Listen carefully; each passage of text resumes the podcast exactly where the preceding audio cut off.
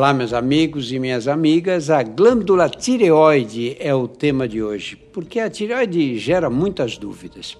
A Sociedade Brasileira de Endocrinologia calcula que 60% da população brasileira vem a desenvolver alguma alteração da tireoide ao longo da vida.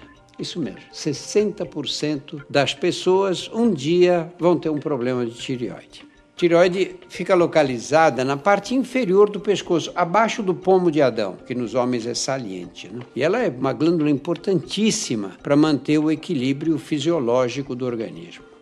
Os hormônios liberados pela tireoide são essenciais para que os órgãos vitais, como o coração e o cérebro, inclusive, exerçam as suas funções adequadamente. Os distúrbios da tireoide acontecem quando existe um desequilíbrio na produção dos hormônios tireoidianos. Quando acontece a superprodução, a produção em excesso, nós temos o hipertireoidismo. E quando essa produção cai abaixo dos níveis necessários, é o hipotireoidismo. Para conversar sobre essas alterações, nós convidamos a doutora Fernanda Braga, que é médica endocrinologista que já esteve com a gente e é preceptora de residência médica na Universidade Estadual do Rio de Janeiro. Seja bem-vinda, Fernanda. Oi, Drauzio. Cumprimento também os nossos ouvintes. Muito feliz de estar aqui novamente conversando com você sobre os temas da área que eu tanto gosto de trabalhar, que é endocrinologia. Obrigada pelo convite. Obrigado você, Fernanda. Vamos começar assim do jeito mais básico possível, né? Como funciona a tireoide? Por que, que os hormônios produzidos por ela são tão importantes para o funcionamento do organismo? Então, como você explicou super bem, a tireoide tem até essa característica central na anatomia do nosso corpo, porque ela é realmente uma glândula muito importante para o funcionamento adequado do nosso organismo. Como você disse, ela acaba funcionando como se fosse uma regente, um, um maestro numa orquestra. Ela dita o ritmo para o funcionamento de órgãos importantes, coração, rins, fígado. E ela é uma glândula que às vezes até as pessoas perguntam, doutor, eu tenho tireoide? Não, todo mundo tem tireoide, a não ser que a gente tenha que ter feito algum procedimento para retirada da tireoide. A gente precisa dela. Ter a tireoide é uma coisa normal. Então, é, um, é uma queixa que a gente escuta muito assim no consultório e ela funciona a partir do estímulo da glândula hipófise que a gente tem no nosso cérebro, que ela libera um hormônio que se chama TSH e estimula a tireoide a produzir os hormônios que são principais dela, T3 e o T4, que precisam do iodo que a gente tem através da nossa dieta para que seja produzido de forma adequada. Então a tireoide precisa de iodo para funcionar bem e ela produz dois hormônios, o T3 e o T4. Eu uma vez vi uma palestra num congresso de oncologia lá nos Estados Unidos, Fernanda, que o médico ele, ele começou fazendo assim: a tireoide só pode ter três problemas, é muito fácil entender. E os três começam com a letra T. Primeiro, é tumor, o segundo, too much e o terceiro, too little. Ele está dizendo que são, a tireoide tem tumor, muita produção ou produção muito pequena né, dos hormônios. E está de acordo com essa definição simples da função da tireoide? Adorei, Drauzio, eu não conhecia, né? E assim, é um método mnemônico, né, da gente associar realmente o tumor, que a gente pode falar do bócio, que pode ser difuso, um aumento difuso da glândula, ou um aumento do nódulo, uma região apenas da tireoide. E o too much, o hipertiroidismo, e o little, o hipotiroidismo, que é mais frequente. Então vamos começar pelo hipotiroidismo, que é o mais frequente. Quais são as consequências para o organismo da produção diminuída do hormônio tireoidiano? Então, geralmente é uma pessoa está se queixando de uma hipersonia, um excesso de sono, de cansaço, fica intolerante ao frio, ele sente mais frio, o intestino do paciente começa a funcionar de forma mais lentificada, tem dificuldade de perder peso, que acaba que a tireoide muitas vezes é associada com obesidade, né? Muitas pessoas associam o hipotiroidismo à obesidade, não tem esse impacto tão grande. A gente vê alteração de redução de memória, dores musculares não muito específicas, o paciente que fala que está ficando mais inchado e lentidão de raciocínio são as queixas principais do paciente que chega aí para gente numa consulta, né? E a causa mais comum do hipotiroidismo não sei, acho que vale a pena a gente trazer aqui, é a famosa tiroidite de Hashimoto, que é uma doença autoimune da tireoide que muitas pessoas podem ter e ter a função da tireoide normal também. Então, é importante também a pessoa entender que às vezes ela tendo esse diagnóstico de Hashimoto, que é uma doença autoimune, que é a causa principal do hipotiroidismo, né, da tireoide funcionar de forma lentificada, ela pode durante algum tempo não precisar de tratamento medicamentoso. E essas pessoas que engordam e põem a culpa na tireoide, ela está é, mesmo envolvida na obesidade? Então, na questão da obesidade, se a gente tiver uma tireoide que não está funcionando adequadamente, né, um hipotireoidismo sem tratamento adequado, ela pode ser responsável pela dificuldade de perder peso mas não pela obesidade que a pessoa está apresentando. É, a gente tem uma estimativa em torno de 2 a 3 quilos a mais que o paciente pode ter por conta de um hipotiroidismo descompensado, né, ou sem tratamento, que aí até por retenção de água, retenção hídrica, mas que não justificaria ela estar com obesidade. E o hipertiroidismo? Então, o hipertiroidismo é menos frequente que o hipotiroidismo, é uma produção exagerada de hormônio tiroidiano na circulação, que a gente tem essa liberação. Geralmente o paciente chega com outras queixas uma perda de peso, mesmo com o aumento do apetite. Então, um paciente que está comendo mais, ele precisa de mais quantidade de comida e mesmo assim ele está perdendo peso. Tem aumento da frequência de evacuações. Então, aquele paciente que antigamente ele estava evacuando uma vez ao dia ou um dia sim, um dia não e começa a ter duas a três evacuações dia. Então, é um sinal que chama atenção. Palpitação, é uma outra queixa frequente que chama a atenção do profissional de saúde para pensar em hipertiroidismo. Uma irritabilidade, alguns pacientes chegam falando muito, super agitados, mostrando que aquele metabolismo, aquele ritmo de funcionamento do corpo da pessoa está acelerado. Alguns podem ter tremores finos de mão também, então a, começa a reparar que pega o papel e a, o papel treme, olho ressecado. Então são alguns dos sinais e sintomas de quem está com hipertiroidismo.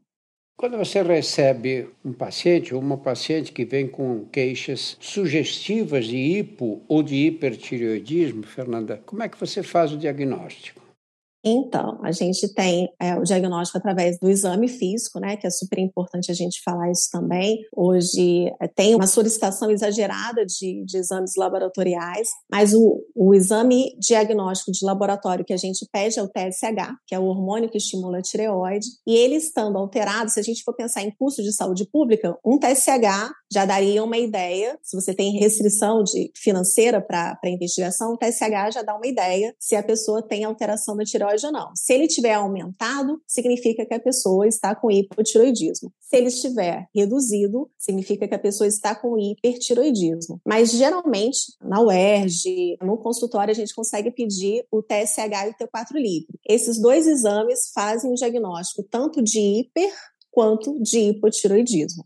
As pessoas se confundem um pouco, porque você pega um TSH elevado, ela acha que está com hipertireoidismo. E ao contrário, um, um, TSH bem baixinho, às vezes próximo de zero, ela acha que ela está com hipotireoidismo. Você esclarece, por favor.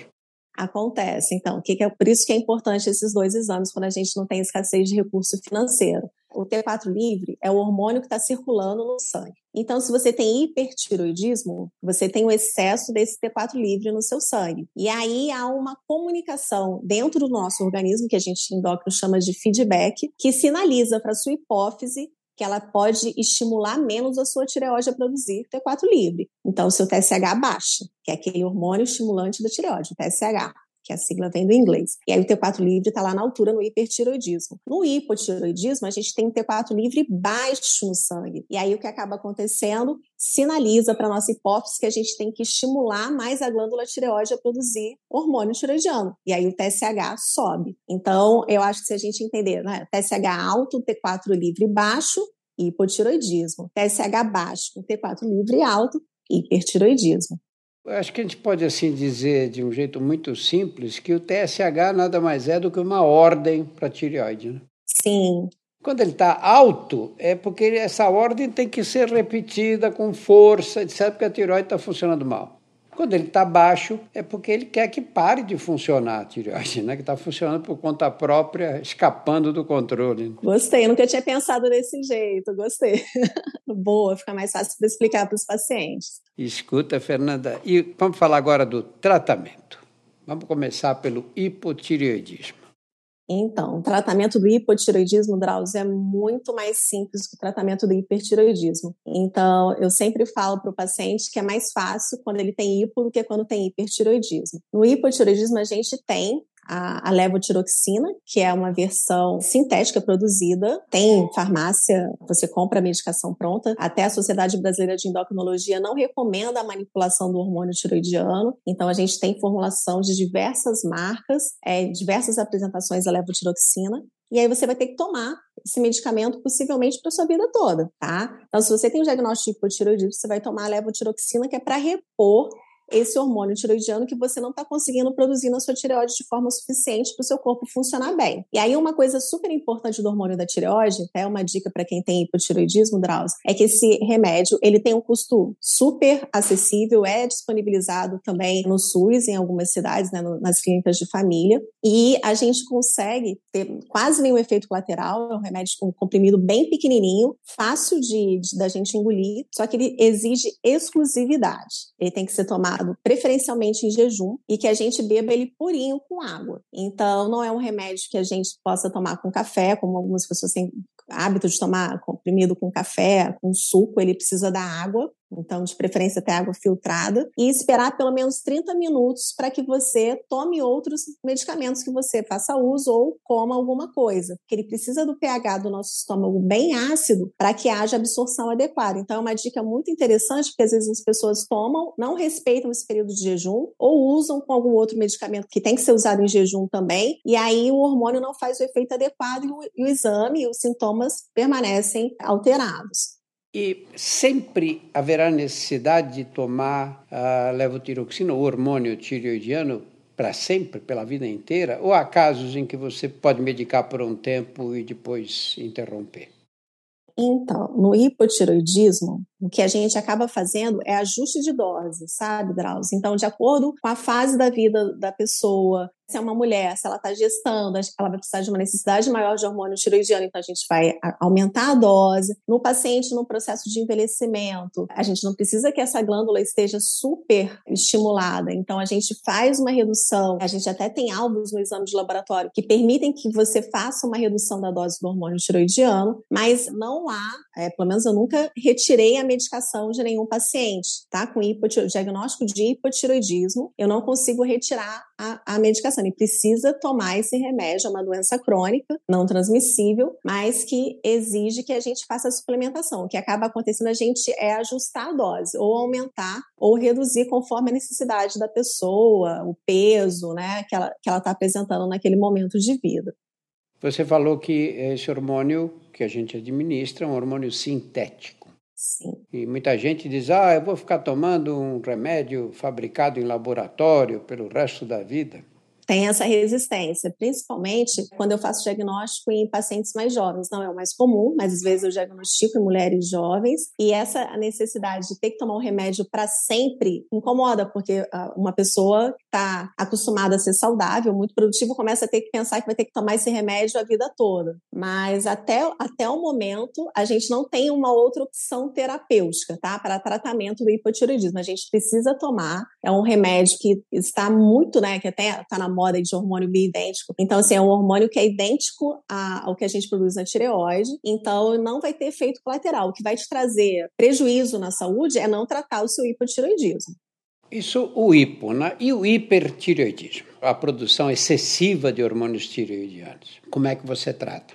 O hipertireoidismo é mais difícil de ser tratado mas tem tratamento. Isso é importante a gente trazer aqui. Então, geralmente, é, que a gente tem como linhas de tratamento para o hipertiroidismo. Drogas antitiroidianas, ou seja, drogas que vão fazer com que haja menor produção de hormônios pela sua tireoide, que são comprimidos, que você toma via oral, que aí a gente tem duas formulações, o metimazol, que permite às vezes que a pessoa faça a medicação uma vez só ao dia, e o propiltiuracil, que foi a droga inicial, e que necessita que a gente tome com mais frequência, vezes de duas a três vezes ao dia. A meia-vida da, da medicação, a duração da medicação no nosso nosso sangue é um pouco menor. Então tem essa opção.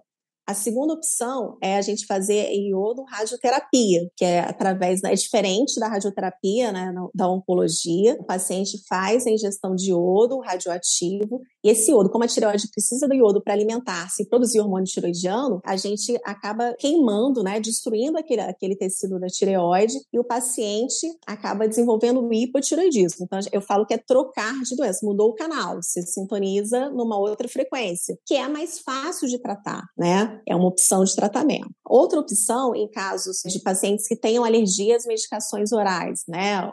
As drogas antitiroidianas, ou contraindicação, não tem recurso, ou tem a BOS, aquela tireoide aumentada de volume que está produzindo muito hormônio tiroidiano, a opção pode ser a cirurgia, que cada vez é menos frequente. Aqui no Brasil, a gente usa muito mais as drogas antitiroidianas, né, o metimazol e o propiltiuracil, e a iodoradioterapia, né, que a gente fala o iodo radioativo. Então, a gente tem essas três opções de tratamento. Diferente do hipotiroidismo, que eu sei que você vai acabar me perguntando se vai ser para a vida toda também, o hipertiroidismo permite nos pacientes que tenham uma boa aceitação, não tenham reação, né, geralmente é raste cutânea, aquela vermelhidão, coceira, tem pacientes que faz urticária com, com essas drogas. Não é tão frequente, mas pode acontecer, né? Tem outros casos mais raros ainda, eu nunca vi, mas eu tenho descrito no livro e sempre falo para todos os pacientes que é um fenômeno que a gente chama de agranulocitose, né? Que é o paciente começa a usar uma droga antitiroidiana, o metimazol, propiltiuracil, e faz um quadro de febre, com dor de garganta e com as células de defesa lá embaixo, que quando a gente tem, por exemplo, uma, uma amidalite viral ou por bactéria, a gente tem as células de defesa, os leucócitos lá no alto. Esses pacientes não podem usar, por exemplo, as drogas antiroidianas, mas é um percentual muito pequeno. Então, na maior parte dos casos, os pacientes podem usar as drogas antiroidianas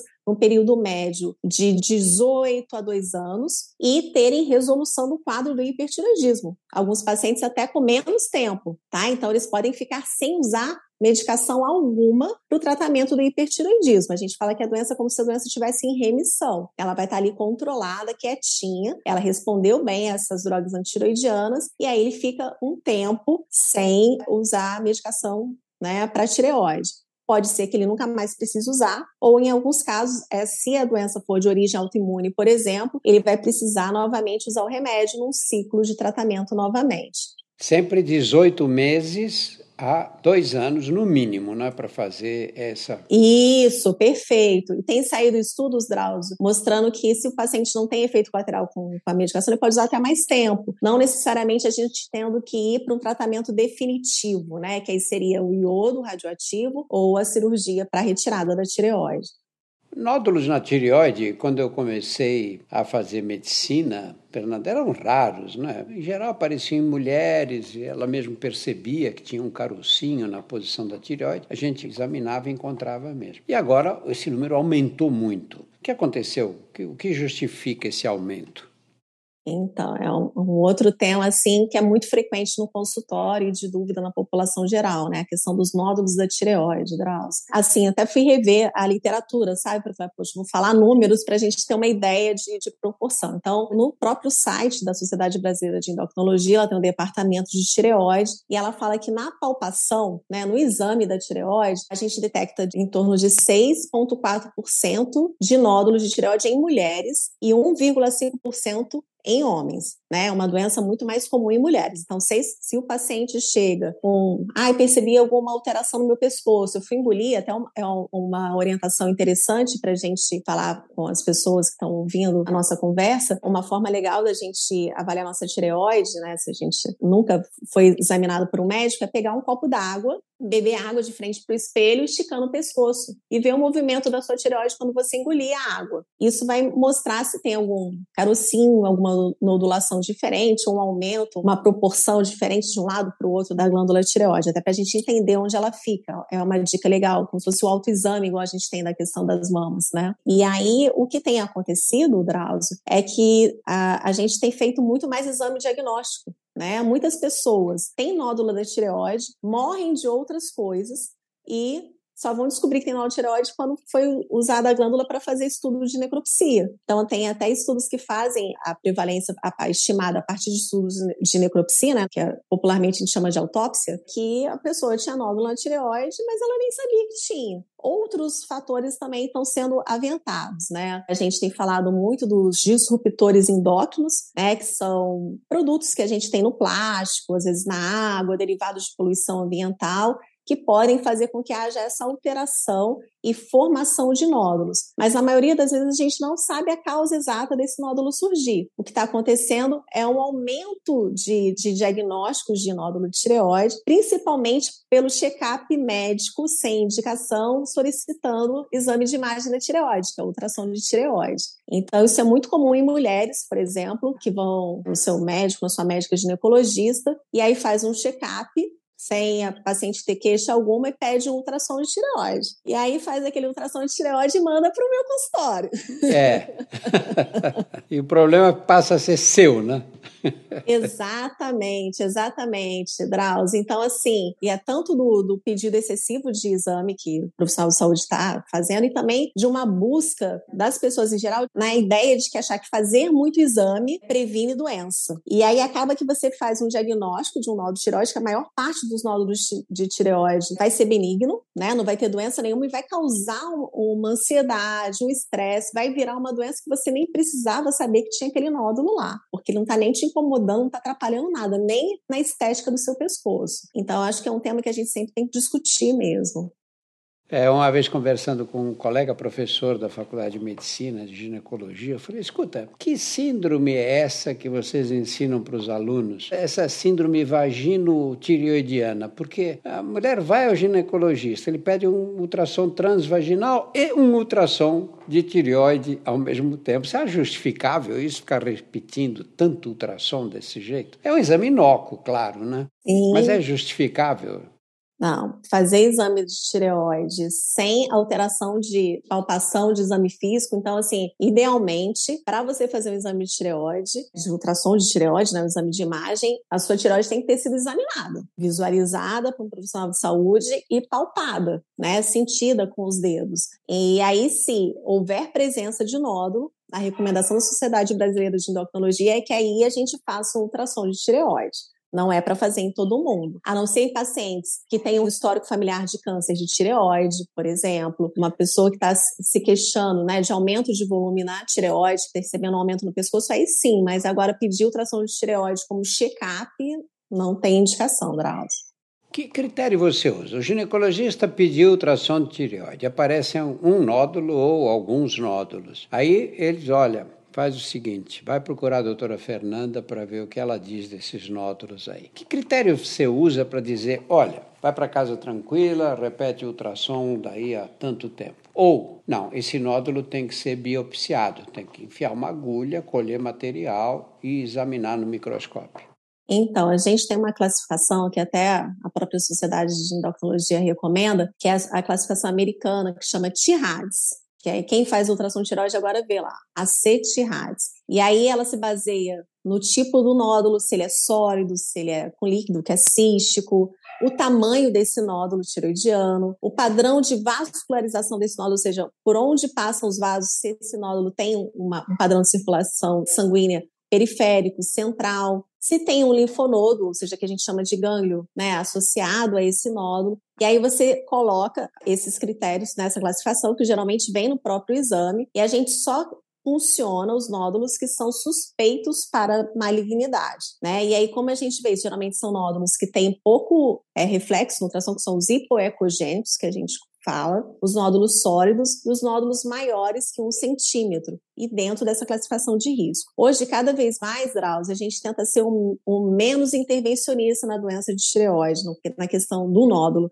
a gente tem visto nos estudos, nos congressos e nas revisões, tem mostrado que muitas pessoas retiraram a tireoide sem ter indicação precisa de retirada dessa tireoide. E até mesmo a frequência de repetição de, de ultrassom de tireoide, a gente tem, vamos supor, chega um paciente com esse nódulo e eu, eu avaliei, ele não tem baixo risco de malignidade, um nódulo nódulo aparentemente benigno, não tem histórico familiar de câncer de tireoide, não é uma pessoa que trabalhou em local que se expunha à radiação no pescoço. Eu olhei, ultrassom, examinei, tem essa característica, não tem risco de malignidade.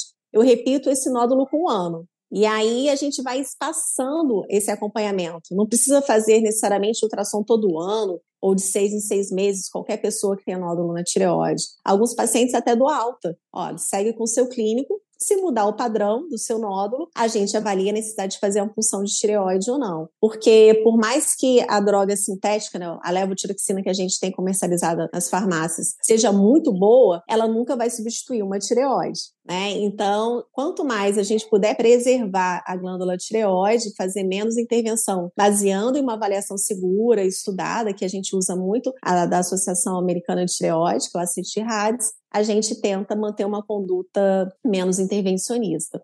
Fernanda, nós estamos chegando ao fim. Eu queria te fazer uma pergunta de um problema clínico que a gente enfrenta muitas vezes, que é o do hipotiroidismo subclínico. Quer dizer, aquele exame, você pegou, recebeu o paciente, ou na rotina, pediu um TSH. E esse TSH deu um pouco aumentado, 5, 6, 7 mais ou menos. E você interroga o paciente, fala, pergunta, não sente nada. Não, não acontece nada. Você trata esses casos, você dá hormônio para essas pessoas ou dá para observar por um tempo? Então, Drauzio, também é outro assunto super importante, o hipotiroidismo subclínico, né? Durante muito tempo, vinha um TSH alterado, como você falou, e a pessoa não tinha queixa nenhuma, e o nível de T4 livre, que é uma outra coisa importante, o TSH tem que estar menor do que 10, né? Aquele hormônio lá que dá ordem para sua tireoide produzir ou não, então ele tem que estar menor do que 10, e o T4 livre normal no sangue. Então, a gente só pensa no hipotiroidismo subclínico, é a pessoa que tem esse TSH alterado com T4 livre normal e sem sintomas. E aí, o que, a gente pode usar de ferramenta para ajudar a gente a decidir se tem que usar o hormônio tiroidiano ou não? Já que uma vez que a gente usa esse remédio para sempre. A gente avaliar a doença autoimune da tireoide, então a gente pediu os anticorpos da tireoide, que a gente tem de fácil dosagem nos laboratórios aqui no Brasil, anti-TPO, de tireoglobulina, são esses dois hormônios. Se eles estão alterados e esse TSH está maior do que 4, e menor do que 10, a gente pode pensar no benefício de usar o hormônio tiroidiano.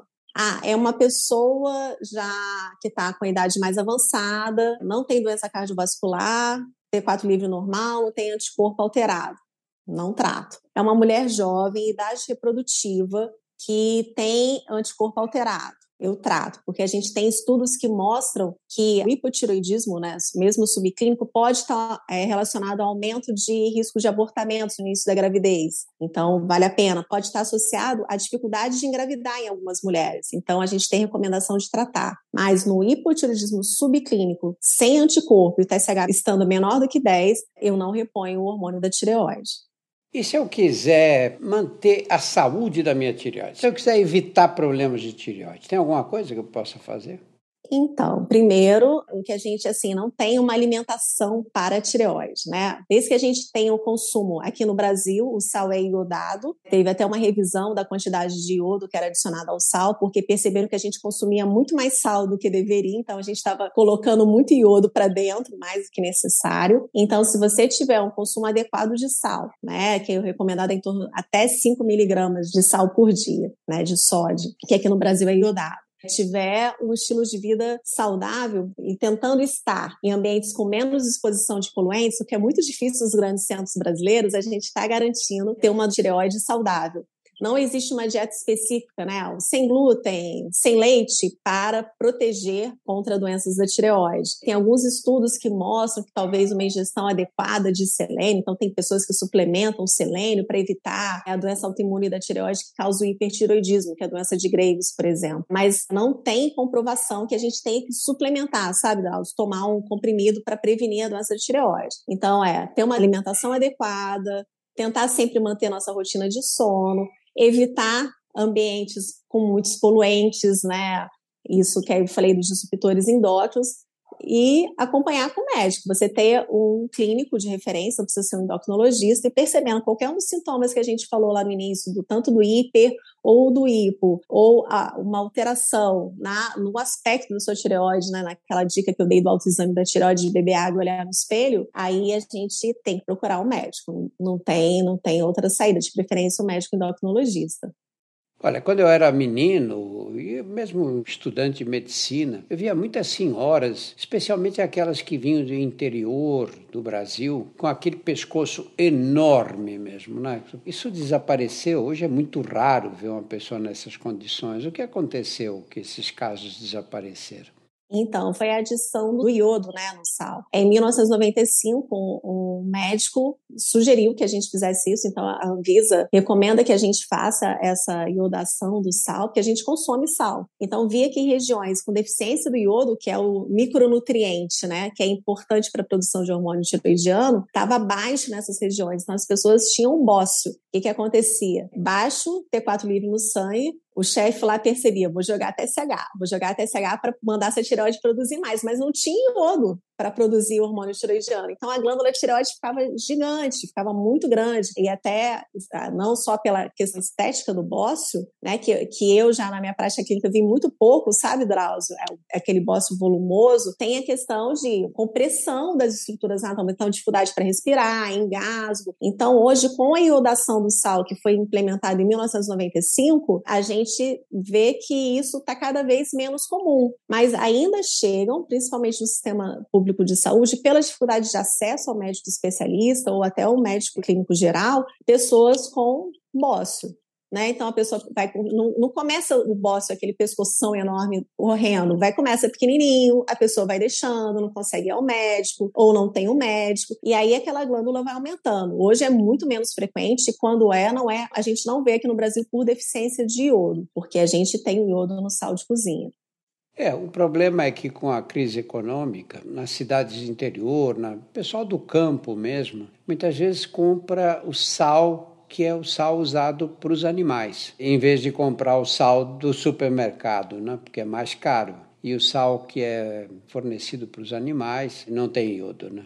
Ah, interessante. Interessante. Eu não tinha pensado nesse aspecto, Drauzio. Você vê que a pobreza tem muitas faces, não é, Fernanda? Exatamente. Fernanda, olha, muito obrigado, viu? Nós, eu acabei de conversar com a doutora Fernanda Braga, que é endocrinologista, preceptora de residência médica na Universidade Estadual do Rio de Janeiro, que não é a primeira vez que está aqui com a gente e sempre dando explicações muito claras, viu? Muito obrigado, Fernanda. Obrigada a você, Drauzio. Obrigada aí quem ouviu a gente.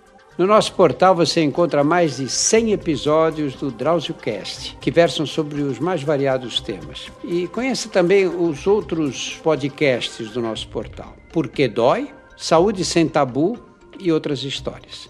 Todos estão disponíveis nos principais agregadores e no YouTube. Muito obrigado a todos pela atenção.